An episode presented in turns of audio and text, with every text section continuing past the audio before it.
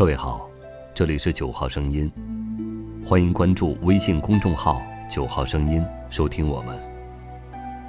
今天与您分享，我最大的梦想就是家里有一座书房。作者：关关。我对书的喜好是自小就有的，父母大学念的都是中文，父亲一辈子不抽烟不喝酒。最大的爱好便是读书。到现在，父亲七十六了，每次去探望他，身边总免不了书。因为有这样爱书的父亲，我的童年便也离不开书了。我记得小时候，我最喜欢待在父亲的书房，肆意翻看着他书架上的书。因为家里孩子多，父母工作又忙。平时他们不管我学习，只是到了每年寒暑假，因为时间太长，父亲怕我整日疯玩，荒废了时光，才把我叫到书桌前，帮我定一个书单，规定我假期必须读完，而且要求写上几篇作文，交由他看。那时的我真是乖极了，不出门玩，就把大把的时间消耗在书房里。认真地完成父亲交代的任务。小时候与书房培养的这种亲密关系得以延续，到后来考学离家，陆续辗转三地求学。宿舍由最初的八人一间到五人一间，再到最后两人一间。我的书桌和床上，从来都有书的位置。记得初到北京。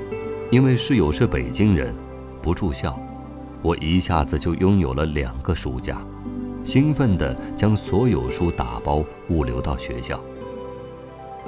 那时我和顺顺刚结婚，我们长沙、北京两地没有家，他劝我不必把书都带走，可以放一些不看的在他的宿舍，我却不肯。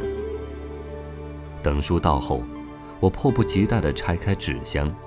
将书分类放到书架上，又摆上些小事物。等一切弄好，觉得整个心有了着落，都是满的，安稳的。因为两个人都在读书，每月除了生活开销，钱最大的两个去处，一个是电话费，另一个就是买书。二零零五年前，电商还不像今日这样无孔不入。城市中还有不少的实体书店。每到周末，最喜欢跟同学一起逛学校周围的小书店，或者是去书城、二手书市场去看书、淘书。遇到好书，买回来第一件事，就是在首页上签下自己的名字和买书的时间、地点，纪念我与此书的缘分。以备日后哪天翻到，能够回忆起买书时的情境和心情。有时买的是二手书，上面还留有前任主人的签名和笔记，这是十分惊喜的事。我会根据字迹去揣测前任主人写字时的心情，或者翻阅所有的书页去寻找蛛丝马迹，幻想着他的容貌、性格。遭遇，分析着他与我看上同一本书，却又卖掉的原因。这实在是一个无解的游戏，我却乐此不疲，看作是我与书相处过程中的一大乐趣。工作后有了自己的家，书房墙壁全都做成书架，那些跟随我走南闯北、飘荡数十载的书们。也终于有了着落。没有了经济压力，我买书开始变得肆无忌惮。以前买书还考虑价钱，现在买书全凭一时兴起。大部分书与专业无关，许多甚至十分怪异生僻。顺顺实在看不下去了，问我买那么多书，看得完吗？我说。你一个学理工科的，天天进的是实验室，哪里会明白我对书的感情？于是，家里的书越来越多，连书房渐渐也装不下了。一次偶然的机会，读到埃斯特尔·爱丽丝等人写的《坐拥书城》，记述了世界上四十位视书如命的书迷，如何打造、享受自己的私人书房。其中许多匪夷所思的做法，令我大开眼界，深受启发。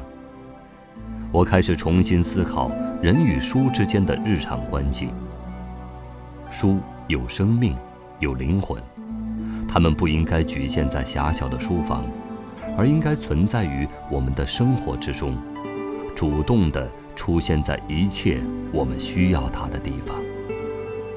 我将所有的书从书房搬到了客厅，几千本，十几个书架靠墙放立，出乎意料的生出一种开放震撼的效果。